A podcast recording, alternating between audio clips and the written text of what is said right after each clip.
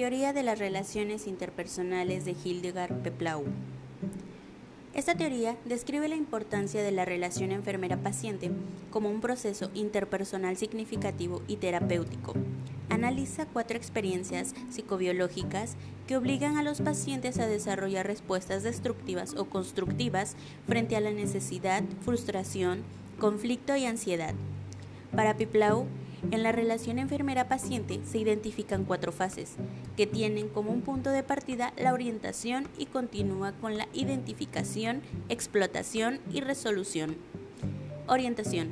En esta fase, el individuo siente una necesidad y busca atención profesional. La enfermera ayuda al paciente a reconocer y comprender sus problemas de salud para determinar su necesidad de cuidado. Identificación. Aquí el paciente se identifica con las personas que le brindan cuidados. La enfermera favorece la exploración de las sensaciones y la expresión de los sentimientos relacionados con su percepción del problema para ayudar al paciente a sobrellevar la enfermedad. Explotación.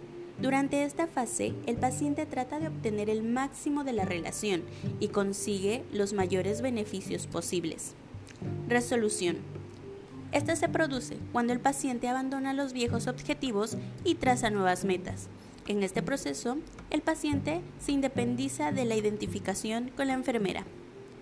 También Peplau determinó los aspectos cambiantes de la relación enfermera-paciente como son objetivos e intereses, juicios individuales, comprensión, comprensión mutua y esfuerzos colaboradores.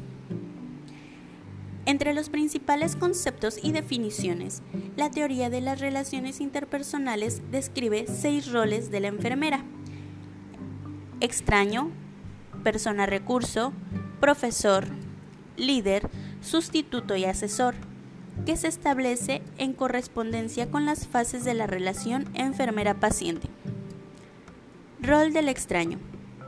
Teniendo en cuenta que la enfermera y el paciente no se conocen, este debe ser tratado con respeto y cortesía. La enfermera no debe juzgar al paciente, sino aceptarlo como es. Rol de la persona recurso.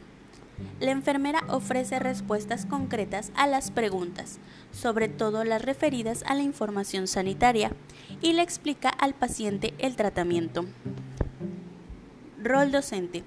En esta combinación de todos los restantes se origina el conocimiento del paciente y del desarrollo de la capacidad que tiene para utilizar esta información. Rol de liderazgo. Implica un proceso democrático. La enfermera ayuda al paciente a satisfacer sus necesidades a través de la relación de cooperación y participación activa entre ambos. Rol de sustituto. El paciente asigna a la enfermera un papel sustituto. La enfermera, con su actitud, provoca que el paciente termine sintiendo cosas similares a los generados en la relación anterior.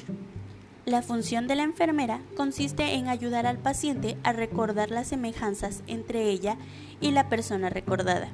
Posteriormente, ayudará a percibir la diferencia entre su función y lo que la persona recordada hacía. Rol del asesoramiento. Se establecen según el modo en que la enfermera responde a las peticiones del paciente. Incluye ayudar al paciente a entender lo que está ocurriendo. Piplau le concede mayor importancia en la enfermería psiquiátrica.